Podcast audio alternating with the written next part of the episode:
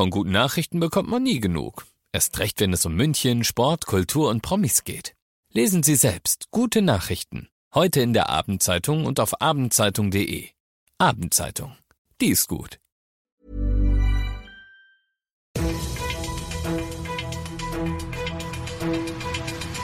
95 5 Charivari, das München Briefing, Münchens erster Nachrichtenpodcast. Mit Christoph Kreis und diesen Themen. Corona-Infektionen in München, eine Zweiklassengesellschaft und der Mörder von Dominik Brunner muss schon wieder hinter Gitter. Schön, dass ihr bei dieser neuen Ausgabe wieder mit dabei seid. In diesem Nachrichtenpodcast kriegt ihr ja jeden Tag innerhalb von fünf Minuten alles serviert, was in München heute wichtig war. Gibt's dann jederzeit und überall zum Nachhören als Podcast oder jetzt eben um 17 und 18 Uhr im Radio. Corona macht keinen Unterschied zwischen arm und reich. Hört man oft, stimmt so aber nicht ganz, findet Münchens Gesundheitsreferentin Zurek. Denn in Münchens sozial schwächeren Stadtteilen sind die Infektionszahlen, obwohl sie insgesamt sinken, deutlich, deutlich höher als in den gut situierten. Das liege schon auch am Einkommen, sagt Zurek, auch weil wer weniger verdient, tendenziell mit mehr Leuten auf weniger Fläche zusammenlebt als jetzt der FC Bayern-Profi in seiner Villa in Grünwald zum Beispiel. Dazu kommt der Migrationshintergrund. Infos über Corona kommuniziert die Stadt in 15 Sprachen auf ihrer Website, aber bislang nicht vor Ort. Das soll sich jetzt ändern. Mehrere Sprachen sprechende Gesundheitsfachkräfte sollen an Infoständen aufklären über die Hygieneregeln, über Kontaktbeschränkungen und natürlich auch übers Impfen. Am liebsten wäre der Stadt ja, sie würden auch gleich impfen. Mobile Teams, die dort zum Einsatz kommen, wo es infektiologisch besonders brennt, das wäre eigentlich der präferierte präferierte Lösungsweg, aber das macht erst dann Sinn, wenn die jeden dort impfen können, der will. Und dazu muss erstmal die Impfpriorisierung weg. Arbeitet er dran, hat Gesundheitsminister Spahn ja immer wieder gesagt. Kommt bald weg, hat er immer wieder gesagt. Hoffen wir's. Der 12. September 2009 hat nicht nur in München, sondern in ganz Deutschland Schock und Bestürzung ausgelöst. Dominik Brunner, Geschäftsmann, geht am S-Bahnhof Sollen dazwischen, als drei Jungs andere Jugendliche anpöbeln. Sie gehen auf ihn los, schlagen und treten auf ihn ein. Brunner stirbt später im Klinikum Großhadern. Nicht an den Verletzungen muss man fairerweise dazu sagen, sondern an Herzversagen. Trotzdem bekommt der Haupttäter damals die höchstmögliche Jugendstrafe, fast zehn Jahre. Und heute wird er wieder verurteilt. Der inzwischen 29-Jährige hat gegen seine Bewährungsauflagen verstoßen, mehrfach sogar. Er soll zum Beispiel Kokain genommen haben.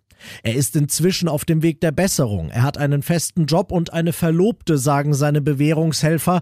Er bittet vor Gericht um eine letzte Chance.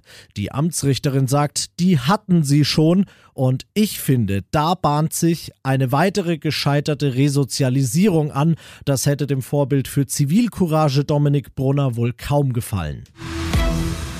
Ihr seid mittendrin im München Briefing und nach den München Themen schauen wir jetzt noch auf das Wichtigste aus Deutschland und der Welt heute. Impfen für Kinder und Jugendliche, das Thema pressiert immer mehr.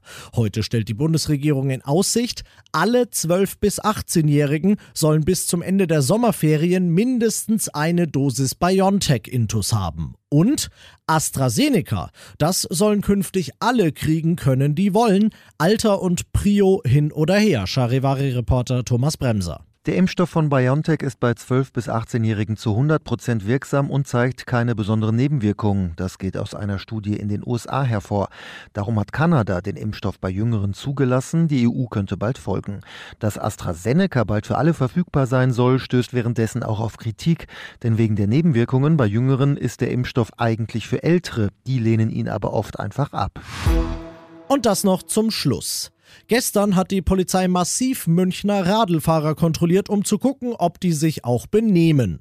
Um sie langfristig zu schützen und zu sensibilisieren, nicht um sie zu nerven natürlich.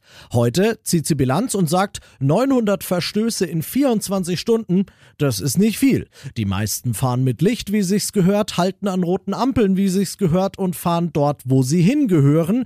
Ich finde, da kann ich jetzt auch einfach mal ein Lob an alle Münchner Radlfahrer austeilen. Ich bin Christoph Kreis, macht euch einen schönen Feierabend. 95 5 Charivari, das München Briefing. Diesen Podcast jetzt abonnieren bei Spotify, iTunes, Alexa und charivari.de. Für das tägliche München Update zum Feierabend. Ohne Stress, jeden Tag auf euer Handy.